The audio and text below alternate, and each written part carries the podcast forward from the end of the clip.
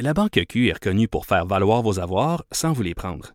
Mais quand vous pensez à votre premier compte bancaire, tu sais, dans le temps à l'école, vous faisiez vos dépôts avec vos scènes dans la petite enveloppe. Hmm, C'était bien beau. Mais avec le temps, ce vieux compte-là vous a coûté des milliers de dollars en frais, puis vous ne faites pas une scène d'intérêt. Avec la Banque Q, vous obtenez des intérêts élevés et aucun frais sur vos services bancaires courants. Autrement dit, ça fait pas mal plus de scènes dans votre enveloppe, ça. Banque Q. Faites valoir vos avoirs. Visitez banqueq.ca pour en savoir plus. Cube Radio. Cube Radio. Cube Radio. Acteur majeur de la scène politique au Québec. Il analyse la politique et sépare les faits des rumeurs. Trudeau le midi.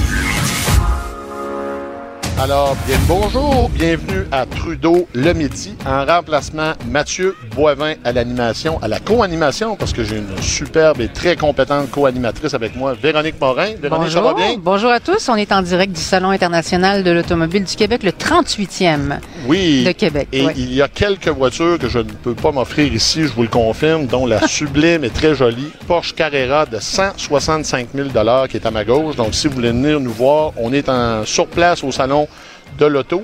Et euh, Véronique, euh, on a quand même un gros menu. Aujourd'hui, je vais vous présenter ça, chers auditeurs. On commence, on va recevoir le Salon de l'auto de, de Québec, Charles Drouin, pour nous parler de, de ce qui se passe ici aujourd'hui.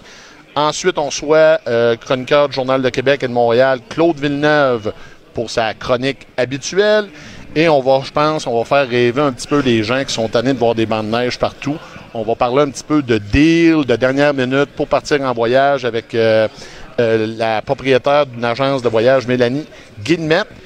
Et en ouverture, on reçoit euh, euh, Véronique, ça brasse pas mal à Ottawa ce temps-ci, Oui, avec, avec- toute l'histoire SNC Lavalin. La démission hier de, de la ministre euh, importante du gouvernement Trudeau. Exactement, Jane Philpott. Et pour en parler, on reçoit le député fédéral conservateur de la région de Québec, que tout le monde connaît bien, Gérard Deltel. Vous êtes avec nous, Monsieur Deltel? Bonjour, bonjour à vous deux. Bonjour, à tous. Bonjour Gérard. Bon, merci d'être Oui, là, bonjour. Monsieur Deltel. C'est apprécié d'être disponible aujourd'hui. Monsieur Deltel, Avant, avant d'aller le- plus loin, est-ce que, est-ce que Mme Morin, c'est Mme Morin que je connais euh, Eh oui. Avec- Ah, ben bonjour, Eh oui, euh, c'est ça. Bonjour, on a commencé, on a commencé en télé Oui. en même temps. Ça va très bien. Ça fait plaisir de te retrouver. Quand j'ai- entendu le nom et la voix, ça m'a rappelé de vos souvenirs, même, je dirais même de, de Ah. Je n'aimerais pas la rue, mais voilà. Exactement. Bon, ben parfait, c'était bonne nouvelle pour les retrouvailles. Oui. Euh, Oui, tout à on- fait. allons, allons dans le vif du sujet, Monsieur Deltel, avec le départ de la ministre euh, Phil, Philpott. Pour vous, est-ce que le Oui. premier ministre Trudeau, on a un début de putsch directement à son endroit dans le contexte actuel? Je pense pas qu'on peut parler de putsch, mais bien plutôt de prise de conscience. C'est-à-dire que quand vous avez une ministre senior qui a été ministre de la Santé, euh, qui a été ministre de la, des, des Affaires autochtones et qui est actuellement présidente du Conseil du Trésor, d'ailleurs, c'était ma vie de vie. Moi, je suis, euh, je suis ministre du cabinet fantôme euh, pour, le, pour le Conseil du Trésor. Quand vous avez une personne de cette stature-là qui décide de quitter parce qu'elle n'a plus confiance au premier ministre, comment les Canadiens peuvent continuer à avoir confiance en Justin Trudeau quand sa ministre senior décide de dire, elle, publiquement, j'ai plus confiance en M. Trudeau. Alors, c'est pour ça que nous autres, on dit, écoutez, euh, c'est le début de la fin, et c'est pour ça qu'on réclame depuis une semaine déjà le départ de M. Trudeau, parce que, essentiellement, ce qui s'est passé, c'est que M. Trudeau n'a pas agi avec la hauteur et la dignité du euh, chef d'État. C'est-à-dire, quand vous êtes premier ministre, vous devez voir l'intérêt du Canada globalement. Et jamais vous vous mêlez des affaires judiciaires criminelles. Et ce qu'il a fait, c'est que lorsqu'il y a eu le, cas de SNC Lavalin, le, le scandale terrible euh, de, de corruption en Libye, vous savez, pas besoin de regarder en Libye pour savoir ce qui se passe avec Lavalin, il faut regarder le Zoom. Et M. Trudeau s'est mis les deux pieds dans une intervention politique partisane en disant je suis député du Québec et que il y a une élection de Québec qui s'en vient puis adjoint a été uni du Gulf directeur, on a besoin d'être réélu. Euh, vous savez, ce sont des genres de choses qui sont inacceptables quand vous êtes. Oui, mais en soi, l'accord de réparation, euh, c'est pas quelque chose d'illégal. Est-ce que vous, qu'est-ce que, est-ce que vous êtes pour l'accord de réparation envers SNC Lavalin ou pas? L'accord de réparation existe, mais encore faut-il se survivre de cet, cet outil-là correctement. Et ce que n'a pas fait M. Trudeau. L'accord de réparation, c'est quoi? C'est que oui, le gouvernement peut avoir une entente avec une entreprise qui a été reconnue de fraude puis payer des lourdes amendes.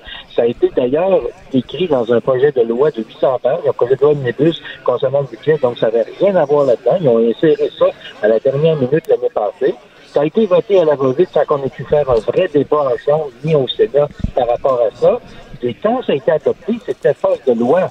Mais pendant ce temps-là, il y a eu une enquête qui a été faite par la directrice des poursuites pénales, c'est la façon de faire, et une fois que la décision a été prise le 4 septembre par la directrice des, pour- des poursuites pénales, qui savait en son âme et conscience qu'il y avait l'accord de réparation potentielle, elle, elle a estimé que ça allait de l'avant. Quand je dis elle, là, je parle pas de la de 2018, là, je parle de, de l'équipe de la directrice des, poursuites pénales.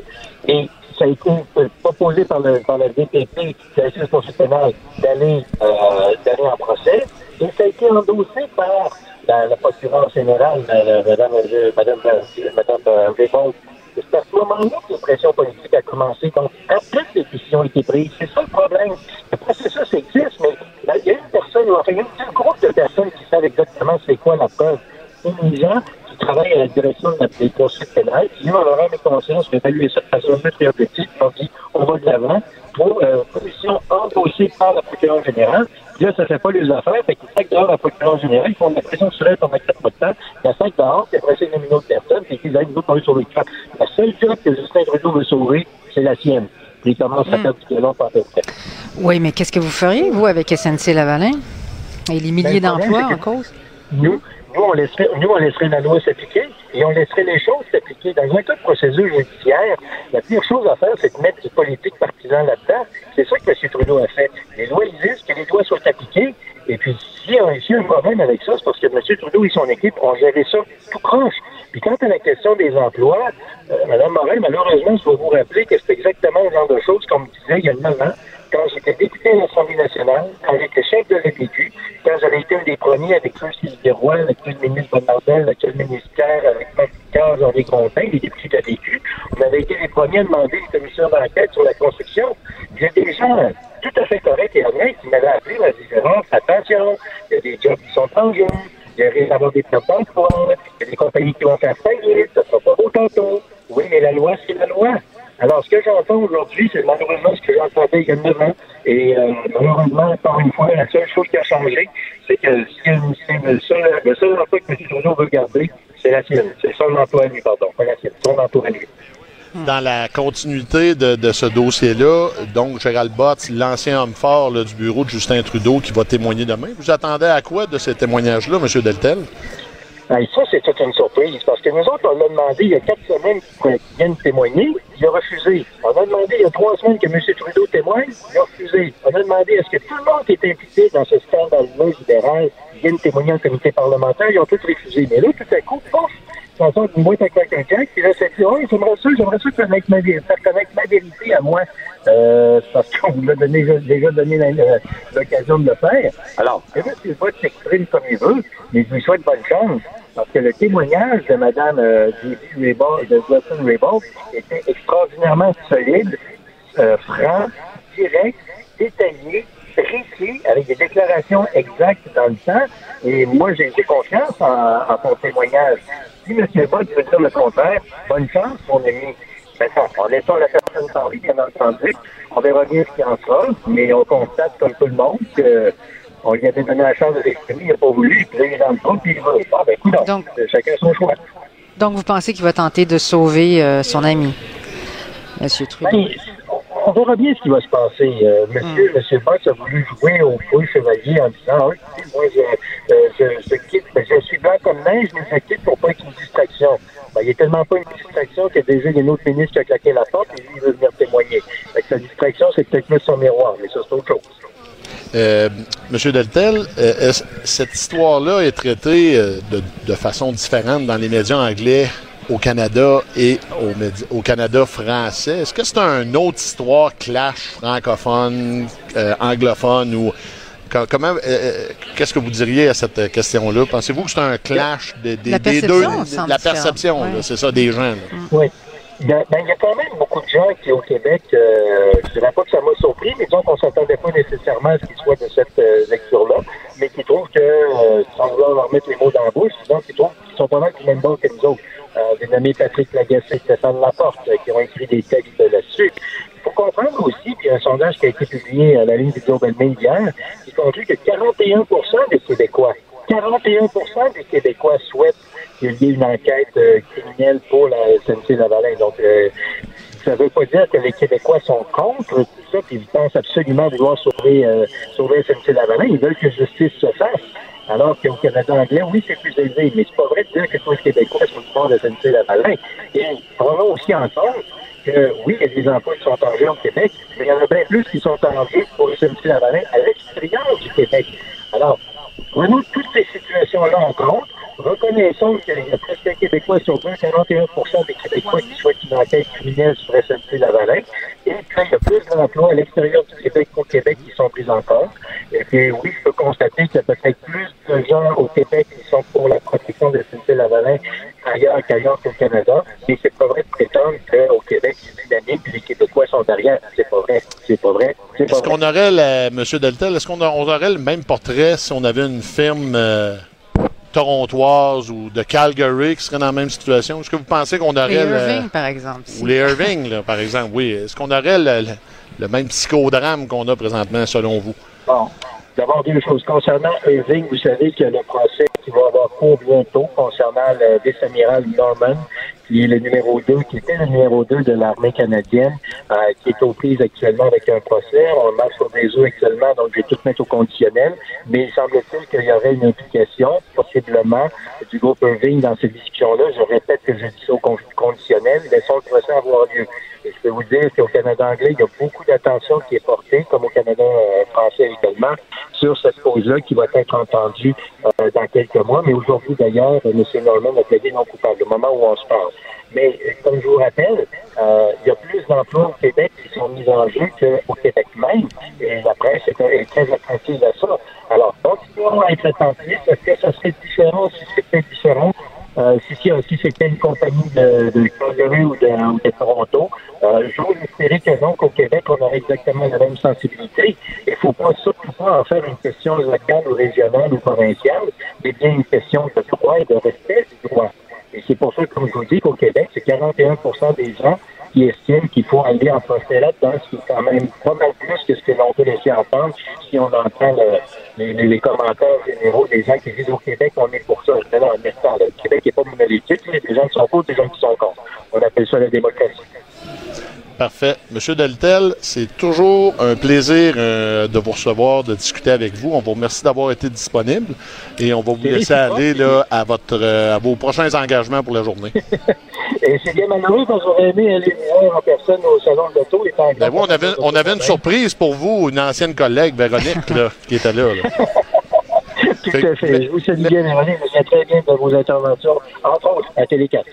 Ex- Excellent. Meilleures salutations à vous aussi. Parfait. Bonne journée. Merci beaucoup, M. Deltel, d'a- d'avoir été disponible. On vous souhaite une bonne fin de journée. Parfait. Alors, euh, on va passer à la prochaine étape euh, de notre émission euh, avec une petite pause sonore. Cube Radio. Cube Radio, autrement dit. Trudeau, le midi. Alors, on est de retour euh, à Cube Radio dans l'émission Trudeau le midi euh, et euh, nous sommes avec Charles Drouin, directeur général du Salon de l'Auto. Merci d'être là, Charles. Ça fait plaisir. Vous allez bien? Très bien, merci. Euh, Faites-nous rêver de qu'est-ce que les gens peuvent voir, les nombres de véhicules, quand ils vont venir au Salon de l'Auto euh, cette semaine, de mardi à dimanche, si je me trompe pas. Qu'est-ce qu'on peut voir ici là, pour les amateurs de voitures? On peut voir plein de choses. On peut s'amuser au salon de l'auto. On peut se renseigner évidemment sur l'ensemble des nouveaux modèles. Et également, on peut venir rêver parce qu'il y a plusieurs voitures qui nous font rêver. Il y en a une qui me fait rêver. Je sais que je ne pourrais pas m'acheter là, la Porsche Carrera Porsche, qui oui. est à côté de nous, qui me regarde. Là. Euh, y a-tu beaucoup de voitures comme ça, de luxe là, ici, comme ça, euh, comme cette Porsche-là? Oui, il y a plusieurs voitures de luxe. Ici, dans le centre de foire, c'est plus de 400 véhicules présentés, donc plus de 32 manufacturiers, l'ensemble des manufacturiers. Et si je me, peux me permettre de monter, je dirais, dans le haut de gamme, Oui. exemple McLaren, Lamborghini également, on a pour plus de 2 millions de Lamborghini qui sont présentés dans le pavillon Silverwax. On est bien assuré? Très bien assuré. On a nouvelle, des ça. bijoux de voiture cette année. On pourra en parler tout à l'heure dans le pavillon Silverwax, mais il y a tellement de choses à voir. C'est impressionnant. C'est 220 000 pieds carrés d'activité répartis dans trois pavillons. Et on peut les essayer. En fait, on peut les tester. Peut-être pas les Lamborghini. Pas cette année, il n'y a pas de Lamborghini en essai, mais effectivement, il y, a, y trois types d'essais routiers cette année au Salon de l'Auto. Premièrement, un incontournable année après année, les essais routiers roulés passion. Donc, c'est cinq voitures haut de gamme. On a entre autres cette année une Porsche Panamera, une Corvette Stingray, également une Nissan GTR qui va être très, très, très populaire. Euh, nouveauté, les essais routiers Jaguar Land Rover qui vont être disponibles pour le public du vendredi au dimanche avec un Velar de, de Land et un F-Type de Jaguar. Et également dans le pavillon Silverwax, donc euh, les essais routiers CAA. C'est la première année qu'on a autant de modèles différents de voitures électriques. 12 modèles. L'ensemble des essais routiers sont gratuits. Ça, c'est très important. Donc, c'est toujours le principe du premier arrivé, premier inscrit. Et on fait une boucle de 5 km à l'extérieur du centre de foire.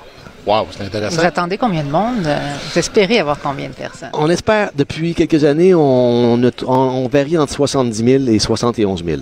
Donc, euh, pour nous, de se maintenir à 70 000, ça serait exceptionnel. Il faut savoir que le Salon de l'Auto de Québec est le salon le plus important au prorata de sa population au Canada. C'est presque... Compte tenu de la population locale. Évidemment, c'est une personne sur dix qui vient visiter le salon à Québec, c'est énorme. Ben c'est oui, énorme. Mais... 38 ans aussi d'histoire, hein? c'est incroyable. Mais la Ville de Québec est passionnée de voitures. Ben, vraiment, vraiment, on vraiment. Le voyait, je suis arrivé à, ce matin euh, avant que les ouvrent. Il y avait des fils. Les gens avaient hâte de rentrer. Là. Oui, absolument. Puis il faut savoir que le Salon de l'Auto aussi, depuis les cinq dernières années, a vraiment changé, pris une tendance familiale. Donc maintenant. On voit des enfants partout. Là. De plus en plus d'enfants. On a même une journée familiale normandin dimanche de oui. cette semaine. Parfait. Vous pouvez en parler un peu pour les auditeurs là, qui voudraient venir avec leurs enfants? Là? Absolument. Pour ce qui est du dimanche, euh, tous les enfants de 12 ans et moins, accompagnés d'un adulte, vont pouvoir rentrer gratuitement.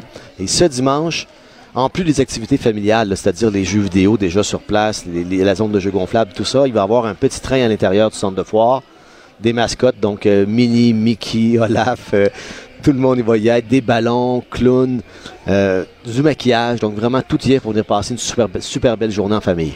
Puis dans les, dans les automobiles, il y en a pour tous les budgets. Là. On a parlé, je sais que Mathieu est obnubilé par les oui. Porsche parce qu'on oui, est à oui, côté des Porsche. C'est vrai qu'elle est très belle. Même chez Porsche, il y a une automobile qui est relativement, pour budget euh, je veux dire, moyen élevé, là, oui. mais la moins chère des Porsche et peut peut-être être un rêve atteignable pour certaines personnes. Même chose du côté de Tesla qui sort un modèle qui est, à, qui est plus abordable. Qui devient plus abordable, plus accessible. Il faut mm. toujours faire attention des fois les voitures haut de gamme, je dirais, ben, de, de, de, premier niveau, je ne sais pas comment Le premier niveau dans le haut de gamme. On s'entend que souvent, il n'y a pas, pas, beaucoup d'options dans ces voitures. Mm. Par contre, dans le luxe, ce qu'on remarque, c'est qu'il y a beaucoup, beaucoup plus de location.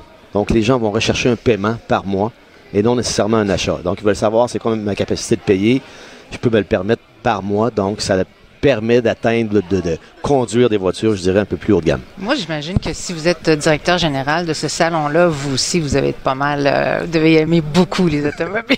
Et je ne vais pas rentrer trop dans les non. détails personnels, mais qu'est-ce que vous conduisez comme auto? Que, euh, vous en avez plusieurs? Ou... Non, je conduis une voiture que j'adore, okay. qui est performante, qui consomme peu d'essence, donc qui répond à mes besoins. Une Tesla? non, non, non, non, qui consomme peu d'essence, je dis. mais moi, ce que je dis, il n'y a pas de mauvaise voiture. Il peut y avoir des mauvais achats, par contre. Mm -hmm. Donc, quand ça, ça, finalement, ça ne va pas avec vos besoins. Effectivement. Si, si tu as trois enfants et tu achètes une petite voiture, ben, peut-être que ça peut être plus difficile. Absolument. Puis tu disais tout à l'heure, bon, il n'y a plus d'enfants qui viennent dans, au salon, on le voit, mais il y a également plus de femmes depuis des années. Et on sous-estime souvent le pouvoir d'achat, ou je dirais le pouvoir de, décisionnel des femmes dans le processus d'achat d'une voiture. L'homme souvent est très, très émotif. Hein, et on parle de ah, puissance, oui. on parle de look. Uh -huh. La, la femme ramène peut-être le côté plus rationnel, vous Un peu. dire? oui. Il faut penser à la famille, entre autres. C'est ça, quand vous parlez de mauvais achats, il y a eu toute la période où euh, ben, les Vaux, les Jetta, il y a eu mm -hmm. la, cette période-là. Est-ce que c'est terminé? Il y a encore des euh, drapeaux rouges là, sur certains modèles que... Non, pour moi, c'est terminé. Euh, les manufacturiers ont fait énormément d'efforts au cours des dernières années pour, de un, réduire la consommation d'essence et de deux, pour l'émanation des, euh, des, polluants. Mm. Euh, des voitures maintenant haut de gamme qui vont faire du 6 litres au 100 sur l'autoroute. Certains même, je sais pas le par cœur, excusez-moi, mais je pense un, un 4x4 qui va faire presque du 4 litres au 100 maintenant. Ça évolue très, très, très rapidement. L'électrique, Lequel, l'avenue. Lequel 4 litres au 100? Parce que moi, justement, j'aime les 4 je vais, devoir, je vais devoir vous revenir avec l'information, mais on en a parlé dernièrement. OK. Moi, moi c'est ce qui m'intrigue. On est dans un milieu, au, à Québec, un milieu très froid l'hiver. J'apprends rien à personne. La voiture électrique, au niveau de la charge, la batterie, là, on sait que c'est souvent dans les milieux froids. Problématique. Le gros problème, c'est qu'on prend une voiture électrique et on se rend compte que la batterie, excusez-moi l'anglicisme, toffe pas longtemps. Euh, Qu'est-ce qu'il y en est de ça là, dans les nouveaux modèles, soit que vous avez ici ou en général au niveau de la force ou la durabilité de la batterie? Encore une fois, l'évolution des batteries pour tout ce qui est des voitures électriques euh, évolue très, très, très rapidement. effectivement que le climat au Québec va venir Parce impacter. Parce qu'on l'a vu avec les autobus de Régis, la bombe, ça n'a pas fait fort, fort à ce moment-là. Ça fait quelques années. là, Oui, oui. mais Mais maintenant, il y a certaines voitures électriques qui peuvent aller jusqu'à 400 km d'autonomie. Même dans le froid? C'était ça ma question. Je ne veux pas vous coincer, Ouais. là, bien sûr. Non, je, puis je peux pas vous, répondre non plus. J'ai pas essayé l'ensemble des voitures. Je sais pas, j'ai pas tous les détails techniques, mais ça évolue très rapidement. C'est loin d'être terminé également. OK, parfait. Et il y a un engouement quand même au Québec. hein. Si on recule à peine trois ans, il y avait environ 6 000 véhicules électriques au Québec. Il y a deux ans, on parlait d'environ 22 000 véhicules électriques. Et l'année dernière, on a atteint presque 40 000 véhicules électriques. Vous savez, les chiffres, les derniers chiffres là, sur le- les ventes de commerce au détail sont très, très bons au Québec, Oui. puis en grosse partie en raison des ventes automobiles. Est-ce que vous attendez à ce qu'il y ait des gens qui vont euh, sortir leur, euh, leur carnet de chèques ici? Est-ce qu'il va y avoir vraiment des transactions ou, ou des embryons de transactions? Beaucoup d'embryons de transactions. Premièrement, au Salon de l'Auto, il faut comprendre qu'il n'y a pas de transaction qui se fait sur place. C'est vraiment un lieu d'échange, un lieu d'information. La beauté du Salon de Québec, comparativement à certains autres salons, c'est que c'est sur un même plancher et on peut aller et venir. Donc, il n'y a pas de parcours dirigé. Donc, je prends un exemple. Vous êtes ici, vous êtes dans le kiosque de Porsche. Vous magasinez les Porsche. Par la suite, vous allez voir Lexus, vous allez magasiner Acura. Et on peut revenir. Et vous pouvez revenir, c'est ça, c'est une des beautés. Et le Salon de l'Auto de Québec également est un outil pour faire rayonner évidemment l'industrie auto- automobile, mais également pour aider les concessionnaires. On dit souvent que le Salon de l'Auto est la bougie d'allumage de la saison avec le printemps qui s'en vient prochainement, on l'espère. On espère qu'il va arriver un jour, oui. Effectivement, mais il faut savoir qu'au Salon de Québec, il y a 30% des visiteurs qui viennent qui sont en processus d'achat. C'est énorme pour un salon de l'auto. Combien? Répétez-moi 30 ça. C'est quand même beaucoup de gens. C'est énorme. Ils sont vraiment en processus d'achat, qui viennent ici carrément là, pour acheter. Puis qu'est-ce qui intéresse le plus les gens, les petites économiques ou euh, les automobiles plus performantes? ou- Tout dépendamment du type de visiteur, type de consommateur, des besoins. Euh, et c'est la beauté aussi au salon. On a pour, vraiment pour tous les goûts.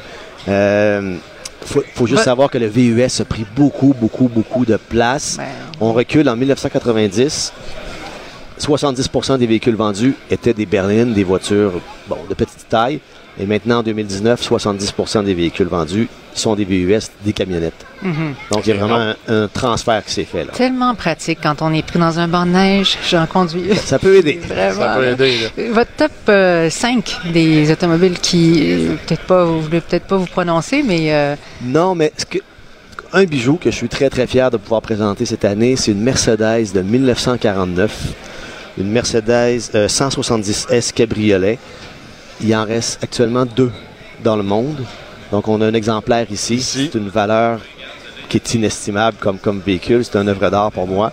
Puis je le dis souvent, si vous voulez voir cette voiture-là de votre vivant, venez au salon de C'est là l'auto. que ça se passe. C'est pas mal là que ça va se passer. c'est vrai qu'on n'a pas parlé des antiquités. Hein? Il y a une section qui euh, fait de la place pour les autos euh, antiques. Oui, ben, la Mercedes était vraiment dans les, les voitures exotiques haut de gamme parce que c'est une voiture vraiment de collection. Mais on a également une zone euh, antique avec quatre véhicules de service, dont entre autres un camion de pompier de 1945 et une ambulance de 1967. Une voiture de la SQ, les vieilles voitures là, brunes, vertes, de de, quoi vous de parlez, là. 1986 et également une remorque. Ça, je peux pas vous dire les années, mais quand même assez. Ils sont impeccables. Vraiment, là, l'état des, des véhicules, c'est exceptionnel. Donc, le, le- le grand thème cette année, c'est Showtime. Oui, absolument. Pourquoi? Parce que on dit salon de l'auto. Souvent en anglais, on va dire auto show, justement. Mhm. Et pour moi, le salon de l'auto, avec les années, le virage familial est davantage maintenant un show que juste un salon. Exactement. Pa- Parlez-nous rapidement là, pour les auditeurs des prix, des, des coûts pour rentrer. Y a-tu des pour les, les familles, y a-tu Oui. des deals? Excusez-moi l'expression en anglais. Peut-être pour euh, nos auditeurs là, qui voudraient venir, c'est jusqu'à dimanche. C'est jusqu'à dimanche, 17h. forfait familial, donc deux adultes, deux enfants, 35 Parfait.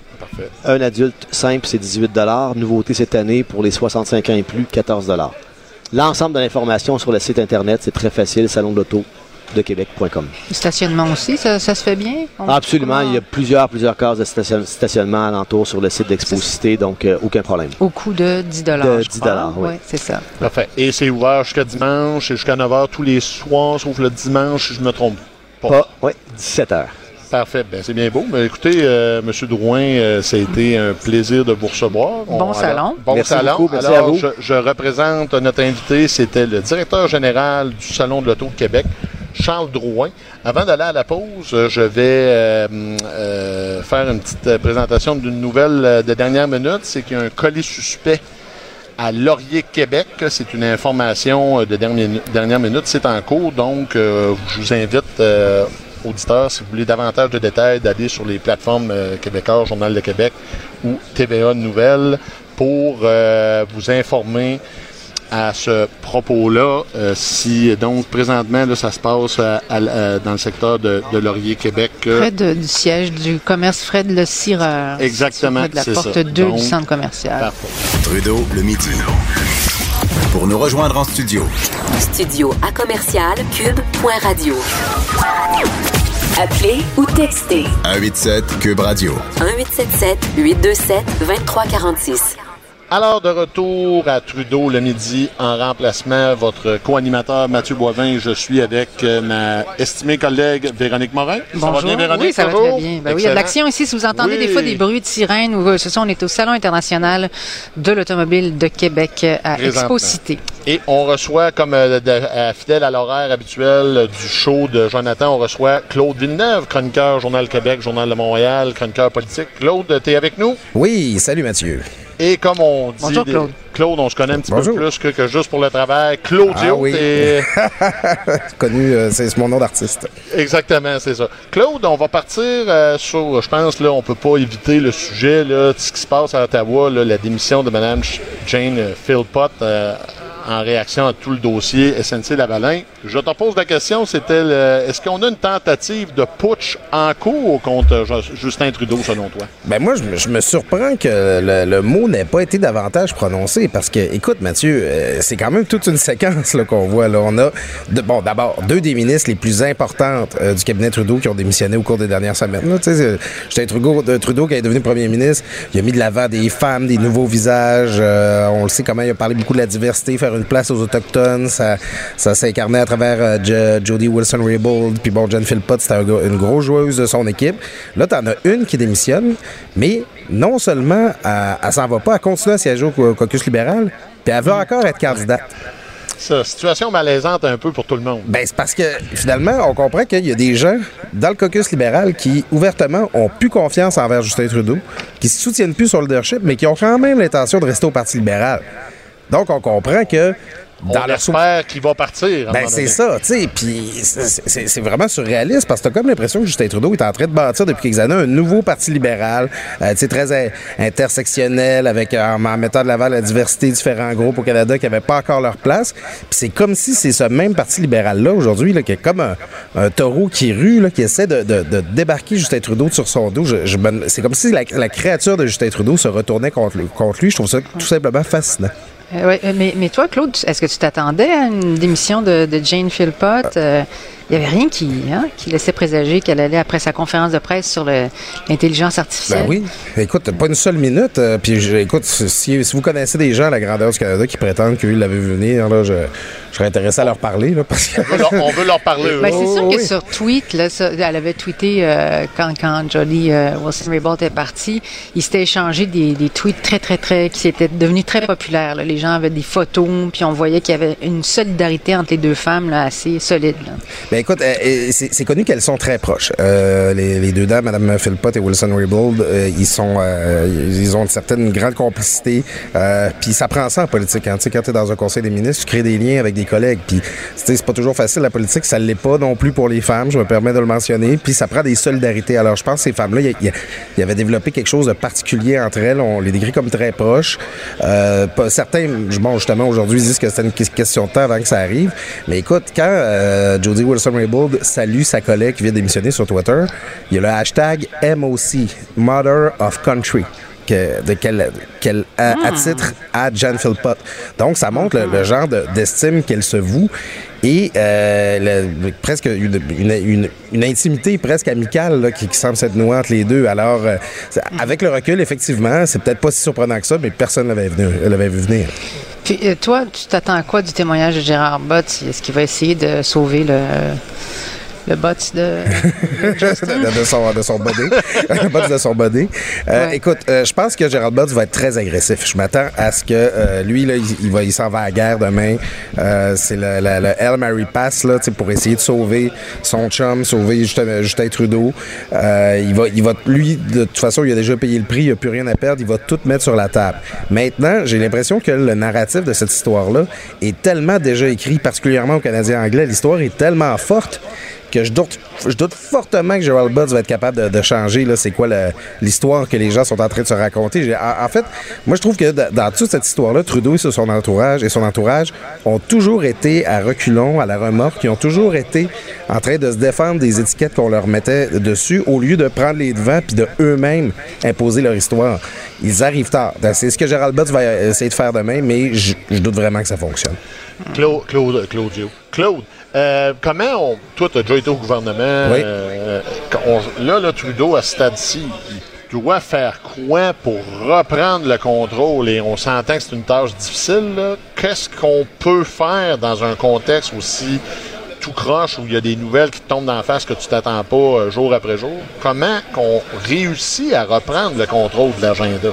Écoute, euh, au début, moi, je pensais que Justin Trudeau pourrait s'en sortir en, tu sais, en wait it out. là. Comme on dit des fois, là, laisse, donc- laisse sortir ça, laisse tout. euh, Laisse ça le- aller, puis les gens vont, vont oublier finalement. Ben, c'est ça. Il va y avoir un été avant les élections, les élections, tout ça. Ça va finir par arrêter de sortir, arrête d'alimenter tout ça. Mais là, euh, non, euh, avec euh, euh, la démission de Jen Philpott, ça, ça marque un- une nouvelle étape.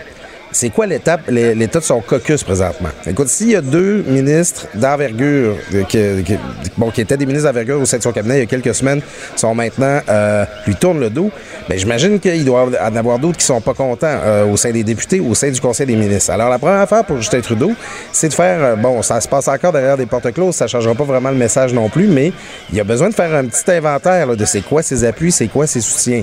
Si jamais il, il- sent encore un soutien fort de son parti puis qu'il qu'il est solide, encore là, wait it out. Laisse ça continuer, laisse ça finir mourir de soi-même.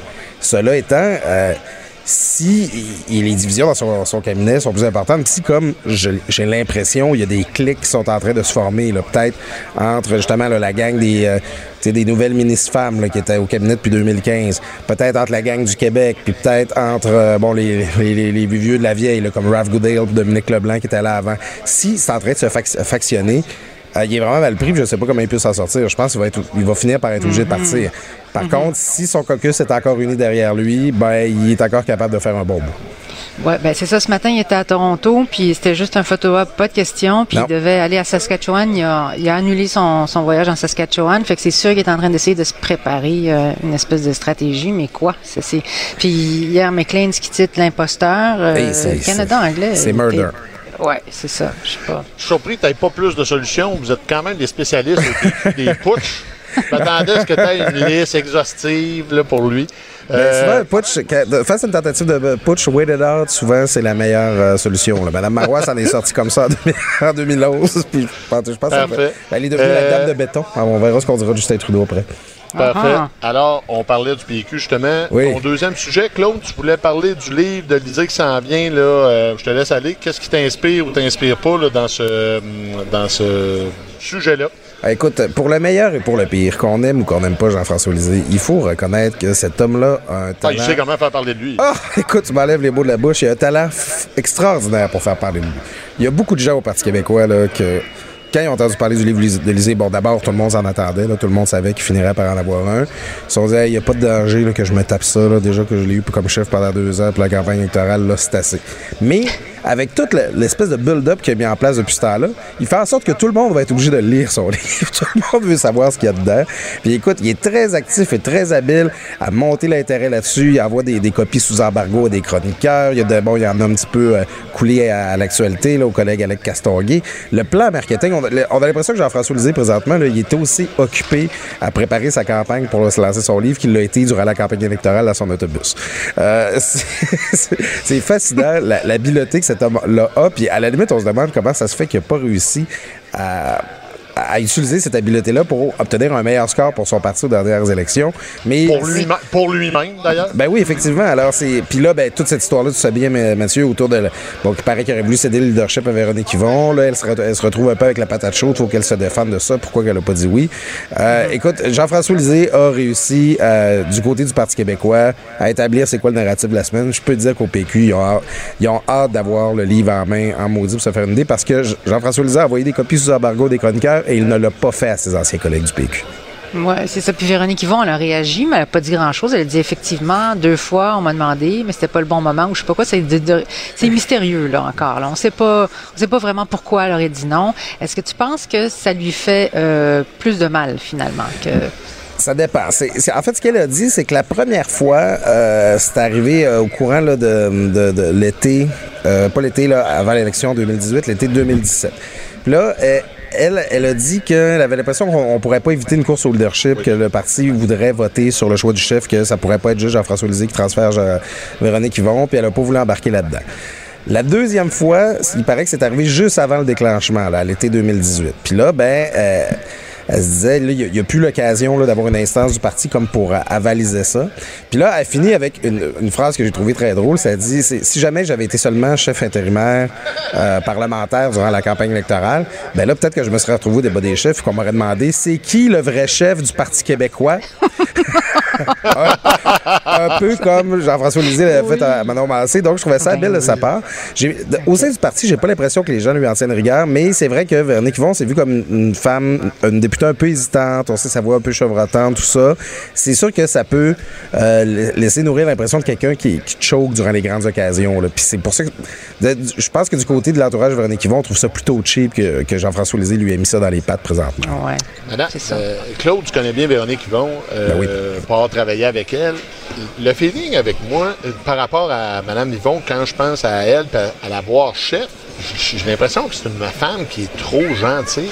Puis je veux pas être négatif avec mon commentaire ou je veux pas que ça soit mal interprété, mais on, on a tellement l'impression que c'est une bonne personne. Puis quand il faut donner, des fois en politique, il faut donner, faire un coup bas de temps en temps pour faire passer son agenda. Je sais pas si c'est une mauvaise impression que j'ai, Claude. Peux-tu m'éclairer à ce propos-là? euh? Ben écoute, Mathieu, c'est euh, exactement la marque de commerce de Véronique Yvon. On, on, on dit souvent, bon, Véronique Yvon, c'est tout en douceur, elle n'est pas partisane, elle est à l'écoute. Euh, c'est un petit peu, une anti-politicienne en ce sens que euh, dans toute cette ère là, où on, on dit donc qu'on aimerait ça avoir une nouvelle politique, une politique différente, tout ça, Véronique Yvon, c'est beaucoup elle qui incarne ça dans l'univers politique québécois. Là. On sait comment est-ce qu'elle a fait atterrir Mourir dans la dans un consensus, puis c'était non partisan, puis tout ça. Puis c'est vrai que quand tu as une idée plus traditionnelle de la politique, euh, tu sais, dans le fond, c'est ça, les, tous les, les gens disent Ah, on voudrait avoir des politiciens différents, c'est toujours du pareil au même, mais voterais-tu vraiment pour quelque chose de différent si tu en avais l'opportunité? Pas sûr. Je veux dire, si, si les politiciens se font des attaques personnelles, c'est parce que ça marche. Il faut quand même rester conscient de ça.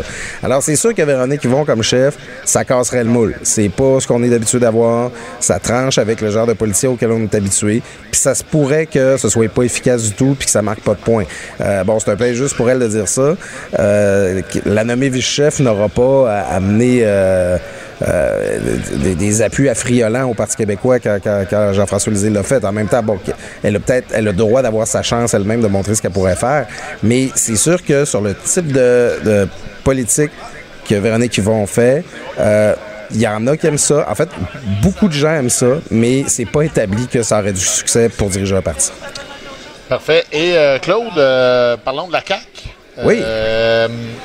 Euh, là, on est en relâche parlementaire. On sent un parti qui commence à, re- à renier beaucoup de promesses électorales. Euh, Parle-nous donc de ça un peu en conclusion de ta chronique. Ben, ça m'a surpris un peu euh, au moment justement de quitter pour le, congé de la relâche à l'Assemblée nationale. Il y a comme un narratif qui devrait s'installer que la CAQ respecte pas ses promesses, puis ils font des volte-face. Puis c'est beaucoup, en fait, ça, a beaucoup été un succès de l'opposition de réussir à implanter cette idée-là avec la CAQ. Jusqu'ici, les critiques de François Legault, à l'endroit de François Legault, c'était qu'il était trop pressé de réaliser son programme. Hein? Ben là, l'immigration, ça va donc bien vite, puis les maternelles 4 ans, puis euh, oh, minute, là, faut prendre le temps de discuter de ça, puis, tu sais. Puis, à la limite, ben, tu sais, qu'un policier veut réaliser son programme, ben, c'est un peu pour ça qu'on l'a élu, puis c'est correct. Mais là, les oppositions ont décidé de commencer à faire ressortir qu'est-ce qui a changé dans le discours de la CAQ entre l'opposition et le gouvernement. Bon, un qui est souvent ciblé, c'est Éric Kerr, mais lui qui voulait une commission d'enquête sur les contrats euh, informatiques.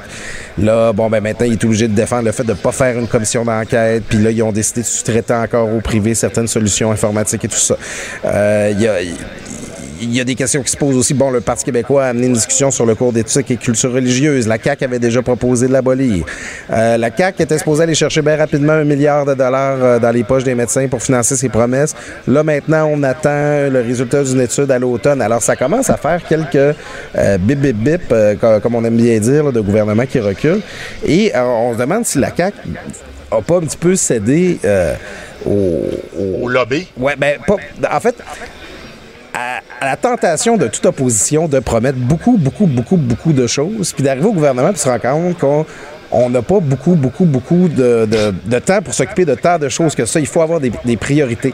Alors finalement, la- moi je pense pas que la CAQ a re- renié des promesses. C'est que comme gouvernement, elle a dû établir des priorités puis faire des choix. Je vais travailler là-dessus, je peux pas tout faire en même temps. Mais ça la rend, tout ce qu'elle a dit dans l'opposition par le passé, ça la rend très vulnérable à se faire critiquer désormais sur ce qu'elle avait promis puis qu'elle n'est pas en train de faire. J'ai l'impression que les oppositions ont l'impression d'avoir, ont elles-mêmes l'impression d'avoir marqué un point là-dessus puis qu'au retour des faits, de, de- de la relâche, ça va beaucoup être là-dessus que les attaques vont, parter- vont porter. La CAQ, ce gouvernement-là, qui a renié plusieurs de ses promesses. Parfait. Euh, Claude, tu parles de priorité, puis tu as déjà été au gouvernement. Les gens réalisent pas, faire des changements, ça prend pas deux semaines. Non, C'est plus, beaucoup plus compliqué qu'on pense. Je sais pas si tu pourrais un petit peu détailler euh, là-dessus, s'il vous plaît. Bon, c'est bon, parce qu'à la fin, un gouvernement, bon, dans notre système, le gouvernement, il y a beaucoup, beaucoup, beaucoup de pouvoir. Euh, c'est un peu, comme- c'est pas comme aux États-Unis où le président surveille le Congrès, puis que le Congrès surveille le président, puis les tribunaux, tout ça. Ici, le premier ministre peut à peu près tout faire. Fait il faut contrebalancer ça. Euh, d'abord, euh, quand tu veux passer une loi, il ben, faut quand même qu'elle passe au Parlement. Il faut qu'elle soit étudiée en commission parlementaire. il faut que les citoyens aient l'occasion de venir s'exprimer sur cette loi-là. Ça, c'est un peu le problème là, que euh, Simon Jolin Barrette a eu avec sa loi sur l'immigration. Il a essayé de court-circuiter les, les, les, euh, les consultations en commission parlementaire pour faire arriver son projet de loi le plus vite possible. Mais, crème, les, les gens, ils ont le droit de s'exprimer sur un projet de loi qui va avoir des changements importants. Donc, déjà, il faut que tu laisses, quand tu veux faire un changement, il faut que tu donnes l'occasion aux gens de parler de ce projet-là. Puis, le pire, c'est qu'à la fin, ça fait souvent une meilleure politique, un coup, tu as laissé le parler. Mais là, un coup que tu as fait ça, c'est pas tout. C'est que là, tu as une fonction publique qui est habituée de travailler d'une certaine manière. À la- au, débat, au départ, là, à la base, quand tu vas avoir parlé de tes fonctionnaires, tes fonctionnaires de ce que tu veux faire comme changement, ils vont être contre. Ils vont dire qu'il faut pas faire ça. Ils vont dire que la manière qu'ils travaillent présentement, ça marche bien. Un coup que tu vas La machine va être entre guillemets contre toi. ben, c'est ça. À la limite, un coup que tu vas avoir des- que tu peux être courageux, tu vas décider, tu vas. Les, les fonctionnaires, un coup que tu vas avoir changé l'impulsion, ils vont suivre. Mais déjà là, il a fallu que tu ailles au bat, là, tu sais, de face à ta machine. Puis un coup que tu vas l'avoir amené ta, ta, ta réforme, ben là, il va falloir que tu t'assures que justement chacun fasse sa tâche puis que les choses se passent bien. Alors, il il y a. Puis tu as besoin d'avoir des partenaires. Mettons, quand on parle des maternelles 4 ans, tu sais, il faut que les professeurs embarquent, il faut que les commissions scolaires embarquent, il faut que tu t'assures, si tu veux que ta politique, elle marche bien puis qu'elle soit bonne puis qu'elle ait l'effet que tu recherches, faut que tu convainques le monde d'embarquer. Puis ça, ça prend du temps. Tu peux pas le faire en boulant tout le monde. C'est pour ça aussi qu'un gouvernement, à la fin, faut que tu Ouais. choisisses quelques dossiers, quelques combats que tu vas mener si tu veux réussir. Euh, pendant qu'on se parlait, il y a une nouvelle qui vient de sortir de dernière heure. Le ministre de l'Environnement, Benoît Charette, va soumettre le projet de mine lithium euh, de Sayona euh, Mining à la motte au, BAP. Qu'est-ce que tu penses de, de ça? Est-ce que. Ben, on l'a pas encore beaucoup entendu, hein, M. Charette, là, depuis que, bon, on se rappelle les circonstances là, dans lesquelles il est devenu euh, ministre là, au pied levé, là, quand euh, euh, M. Legault a remercié là, Mme Marie-Chantal Chassé. Là, ça a été euh, un épisode un peu particulier. Euh, écoute, euh, les, les- les projets de mine au lithium, c'est super, le lithium, c'est super important. On passe notre temps à parler de véhicules électriques, puis tout ça, puis c'est l'avenir, les, les- les piles euh, à forte capacité, tout ça. Mais c'est parce que l'affaire, c'est que ça prend du lithium, puis c'est à peu près un des minerais, un, un des minerais qui est le plus polluant à extraire au monde. Tu sais, je veux dire, c'est, pas juste cute, euh, cet aspect-là. Non, non. Alors, c'est que ça euh, pollue. Ben c'est ça, ça fait des sites là, qui ont beaucoup de déchets par la suite et il y a toujours de l'opposition qui s'organise.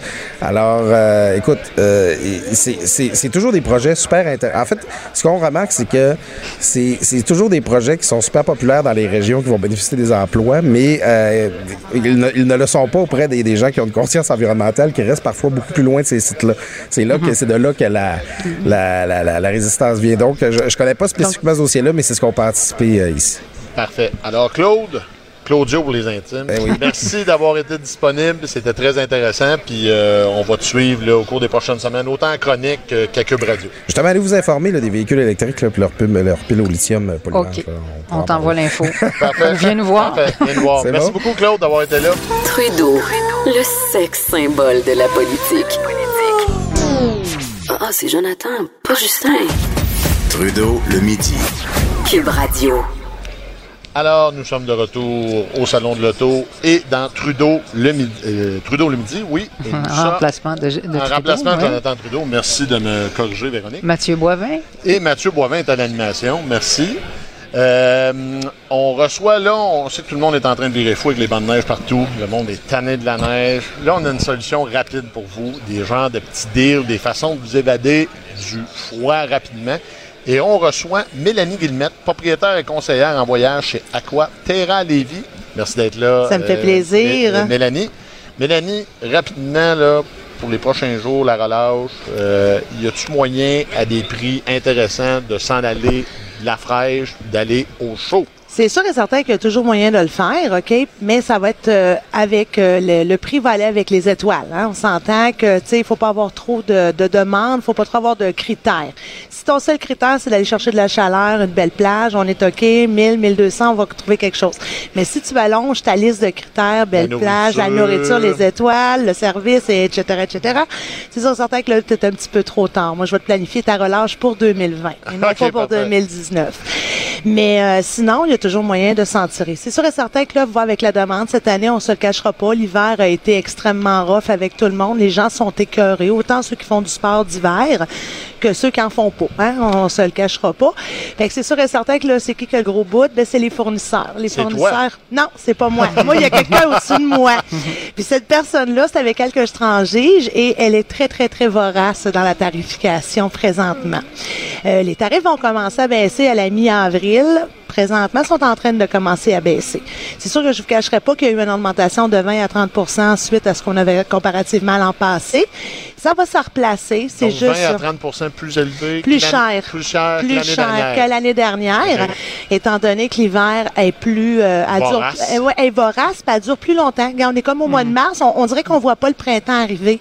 On dirait qu'on voit pas le bout là. C'est comme c'est ça qui arrive. Mais euh, sinon, c'est en train de se replacer tranquillement. On commence à, rentrer dans des tarifications abordables. Puis pour ceux et celles qui veulent voyager, à partir de la mi-avril, on va être en mesure de trouver des tarifs avec des qualités d'hôtel assez euh, assez bons là, pour euh, un budget pour monsieur et madame tout le monde. Donc, la demande augmente, on augmente les prix de 20-30% C'est Ben- quoi les destinations euh, populaires? Habituellement, on parle de Cuba, de Floride. euh, C'est toujours ça? Ou? Non, ben ça dépend. C'est parce que de Québec, on est très limité. Hein? On est un aéroport international, mais avec des vols très limités. Ce que nous, on a à Québec, c'est du Puerto Vallarta, Cancun, Riviera Nayarit, puis on a du Punta Cana, du Puerto Plata. C'est sûr que de Montréal, présentement, on est en train de développer des destinations dans les petites Antilles, telles qu'Antigua, euh, Barbade, euh, euh, Trinidad et Tobago, qui sont en train de se développer en trois étoiles et demie, puis qu'on veut apporter les gens dans une autre façon de voyager, d'apprendre à connaître autre chose que nos tout inclus habituels tels qu'on connaît ici. C'est sûr, par contre, c'est des départs de Montréal, fait que c'est sûr et certain que c'est en développement, mais ça vaut la peine parce que là, on a des prix d'appel. Quand on veut lancer une destination, on essaie le plus possible de le mettre le plus bas possible, tout en expliquant. Moi, j'ai dit que tous les produits sont bons quand on dit la vérité. C'est quand on, est franc dans ce qu'on vend, puis qu'on on n'attend pas à avoir des grandes attentes, puis qu'on est capable de donner leur juste. Je pense que toutes les destinations peuvent être bonnes. Puis présentement, c'est ce qu'ils sont en train de faire du côté de Montréal, de développer les Antilles, parce que c'est des destinations généralement qu'on on va en croisière. C'est pas quelque part, tu dis, je m'en vais à Barbade, euh, passer une semaine. À la- ouais, ouais. Tu sais, les gens qui vont dire je m'en vais passer une semaine à Barbade, c'est des gens que logiquement ils ont les moyens. Hein? Mais aujourd'hui, ce sera plus ça. On est en train de développer autre chose parce que justement les gens sont tannés, c'est du répétitif. Fait que c'est juste ça. Est-ce qu'il y a des endroits à éviter à part le Venezuela, évidemment? oui. ah, ah oui, le Venezuela, c'est à éviter, effectivement. Euh, ben, écoute, non, euh, ben, Haïti. Hein, là, présentement, à Haïti, les, Ouais. les vols ont été remis. Ils ont quand même eu... euh, il a fallu qu'il arrive deux bad luck pour qu'ils soient en mesure d'arrêter les vols. Là. Euh, ça, c'est à éviter en tout temps. Je te dirais que l'Amérique du Sud, euh, non, il n'y a pas d'endroit à, à éviter. Là, euh, vraiment, on n'a pas d'alerte là sur les endroits des Caraïbes. Si on parle là, pour le Sud, parce que là, on est dans la thématique hivernale, là, mais euh, pour le Sud, il n'y a pas d'endroit, mis à part le Venezuela et Haïti, où ce qu'ils disent de pas y aller. C'est sûr qu'il faut toujours être extrêmement prudent, parce que c'est l'Amérique du Sud, c'est une autre, d'autres mœurs, d'autres mentalités. Fait que c'est sûr et certain qu'il faut faire attention quand on voyage. Si on respecte les règles de base, il n'y a aucun problème à voyager nulle part en Amérique du Sud. Là. Parlez-moi des règles de base, ça m'intrigue, ça. Ben, respecter les règles de base. Ben, tu sais, quand on, quand on dit, là, tu vas dans un autre pays, fait qu'un autre pays, t'es pas chez toi. Fait que tu peux pas t'approprier euh, euh, la fa- ta façon de faire. Tu peux, faut que tu changes un peu ta mentalité. Faut que tu sois un petit peu plus ouvert d'esprit. Euh, si tu vas en Amérique du Sud, puis que c'est la noirceur, tu sais, t'essaies le moins possible de te ramasser dans des endroits sombres, euh, parce que t'es sorti aller prendre un verre en ville, t'es sous, tu te chicanes avec le monde. Ça reste que c'est des pays corrompus, hein. Ça, je le dis souvent en ondes. Euh, c'est des places où, la, la, la paix s'achète, hein. C'est pas comme ici. Fait que c'est sûr que ça, c'est, tu voyages comme tu vivrais ici, au Québec. Sais, si tu n'essaies pas de, de, de sortir de, tes, de, ton quotidien parce que tu es à l'extérieur de ton pays, tu es en Ouais, vacances. parce que quand on est en vacances, des fois, on, On a, on a, on a du air lousse un peu, on hein? pense qu'on a bien du air là, mais dans Puis- le fond, il y a des règles à respecter. Exactement. Puis les gens pensent que parce qu'ils sont en vacances, puis qu'on leur amène notre argent, puis qu'on les fait vivre, ils sont On peut obligés- faire ce qu'on veut. On peut faire ce qu'on veut. Et non, malheureusement, c'est pas comme ça que ça. Puis tu des fois, tu te retrouves dans des situations où tu es un petit peu plus, plus cocasse. Puis là, tu te demandes pourquoi. Puis là, ben, tu te retrouves, euh, tu te retrouves peut-être à TVO dans un destination cauchemardesque, euh, dans une émission euh, futuriste, dans un canal évasion. Mais tu parles d'un point intéressant. Quand je me suis ramassé dans un tout inclus euh, il y a quelques mois, j'ai voulu, euh, puis c'était pas une technique de cruisage, prendre un shooter avec une employée pour, parce qu'on s'entendait bien Ben, avec elle, ça. on avait un bon service. L'employé elle me regardait avec les yeux ça de gros en voulant dire je peux pas faire ça, je vais perdre ma job. J'ai comme créé un malaise au bar sans le Sans le vouloir, Sans le vouloir. L'employé, je dis, regarde, depuis le début de la journée, tu me sers, on s'entend super bien avec toi, puis c'était très, très courtoise, très gentil, le service était super bon. Puis quand je suis arrivé là, elle me regardant en voulant dire, non, non, là, si je prends ce shooter-là, je vais perdre ma job. Puis on réalise pas. euh, C'est le message. pas mal faire. C'est ça, puis le message a comme été mal interprété. Toi, c'était juste une façon de la remercier de, l'avoir été accompagnée. C'est parce que dans d'autres endroits, sans indiscrétion, t'étais à quel endroit? C'était à Cancun. À Cancun. Bon, mais t'as arrêté à Cuba, mettons, dans un hôtel où ce que la prostitution est quand même, euh, ou à Puerto Plata, à Punta Cana, où ce que la, la prostitution est quand même assez évidente. Mais ça aurait été une autre façon, puis une, au- une autre, une autre mentalité de, de penser, tu comprends? comprends Fait que toutes les destinations, c'est pour ça qu'il faut quand même rester une base, parce que ton geste aurait pu être très mal interprété. Parfait. Merci d'avoir été avec nous, Ça me Mélanie. fait plaisir. Très intéressant. Alors, c'était Mélanie Villemette, propriétaire et conseillère en voyage chez Aquaterra Lévis. Merci beaucoup d'avoir été Ça là. me fait d'avoir plaisir, été là. ça me fait plaisir. On met fin euh, tranquillement à l'émission. Mathieu, Oui, il y a des nouvelles du colis suspect. On a dû être obligé d'évacuer une partie du centre commercial euh, Laurier en raison de la présence d'un colis suspect qu'on a découvert vers 11 heures ce matin. Alors, on aura d'autres informations Oui, certainement dans nos prochains. Allez suivre euh, les renseignements sur les différentes plateformes québécoises, Journal de Québec euh, et TVA Nouvelles. Merci beaucoup. Cube Radio.